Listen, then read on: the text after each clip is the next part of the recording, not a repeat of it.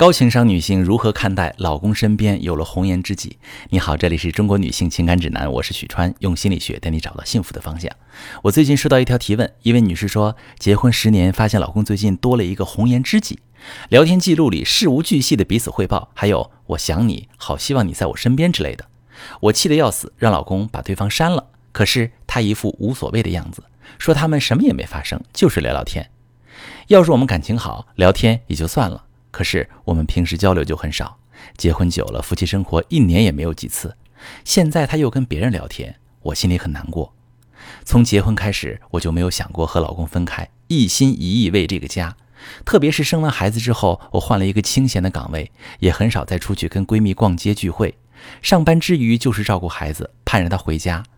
我这个人没啥大志向，就想做个贤妻良母，觉得有一个幸福的婚姻，人生就圆满了。他曾经非常爱我，可这两年陪我却越来越少。坦白讲，也没少跟他抱怨。他怎么就不懂我的苦心呢？现在这样，我真的不知道婚姻还有什么意义。他不但对我不好，还明目张胆和别人暧昧。许晨老师，我希望他能回归家庭，跟那个女人断了，怎么办？好，这位女士，一段婚外情往往就是从暧昧开始的。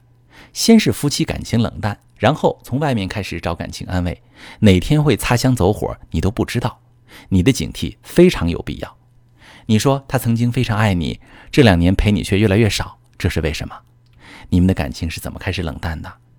你其实是一个非常典型的好女人，对婚姻感情的认知很传统，一辈子最大的心愿就是有一个幸福的家庭。这个愿望非常朴素，也非常动人。我们身边有很多这样的贤妻良母，她们愿意为了家庭、婚姻、孩子倾尽所能的付出。可最后，自己的幸福指数却往往并不高。在你的婚姻中有一个突出问题：你结婚后把自己全部幸福的希望都寄托在老公和孩子身上，只要他们开心，只要始终陪在彼此身边，有一个温暖的家，你就满足了。为此，你甘愿在孩子出生后换一个清闲的岗位，减少逛街聚会的时间，在家洗手做汤羹。你也渴望着老公能够同样多的投入家庭，给你陪伴和关注。可是他却不能满足你的期待，不能给你足够的陪伴。发现没有，你婚后所有的快乐来源都是来自于老公、孩子。在感情里，敢于付出爱非常好。可是，一旦把自己的所有期待都寄托在别人身上，会有两个结果：第一，你的魅力会飞降低，因为你不再是一个有自我的女人。我跟你在一起，是因为你是你，你是鲜活的、有生命的、有意思的，我才会喜欢你呀。第二，一旦他满足不了你，那种痛苦就是整个人生被否定的痛苦，你会不由得怨恨老公，觉得不公平，抱怨他。在心理学上，我们把这个状态叫做依附心理。我想告诉所有的女性朋友，“嫁鸡随鸡，嫁狗随狗”这种话，咱们年轻的时候开开玩笑说就算了，嫁人之后，你依然要有自己的追求，自己的乐趣，保持自己的吸引力，不然你的狗有腿，它会跑的。记住一个感情真理。人不会因为你对他好而一直爱你，人只会喜欢有吸引力的人。依附心理在婚姻中广泛存在，但是这绝不能怪女性朋友本身，因为女人对婚姻的依赖程度本身就高于男人。因为女性承担着生育的重担，必然会对家庭付出更多的精力，同时生育、哺乳期也会影响工作升职的机会，特殊阶段经济上也会依赖老公多一点。加上安全感、归属感这些女人的核心需求，本身都是需要通过情感婚姻来实现的。而男人更在意成就感、价值感，会把更多精力投注到事业上，这是男女天然存在的差异。所以，女人有依附心理很正常。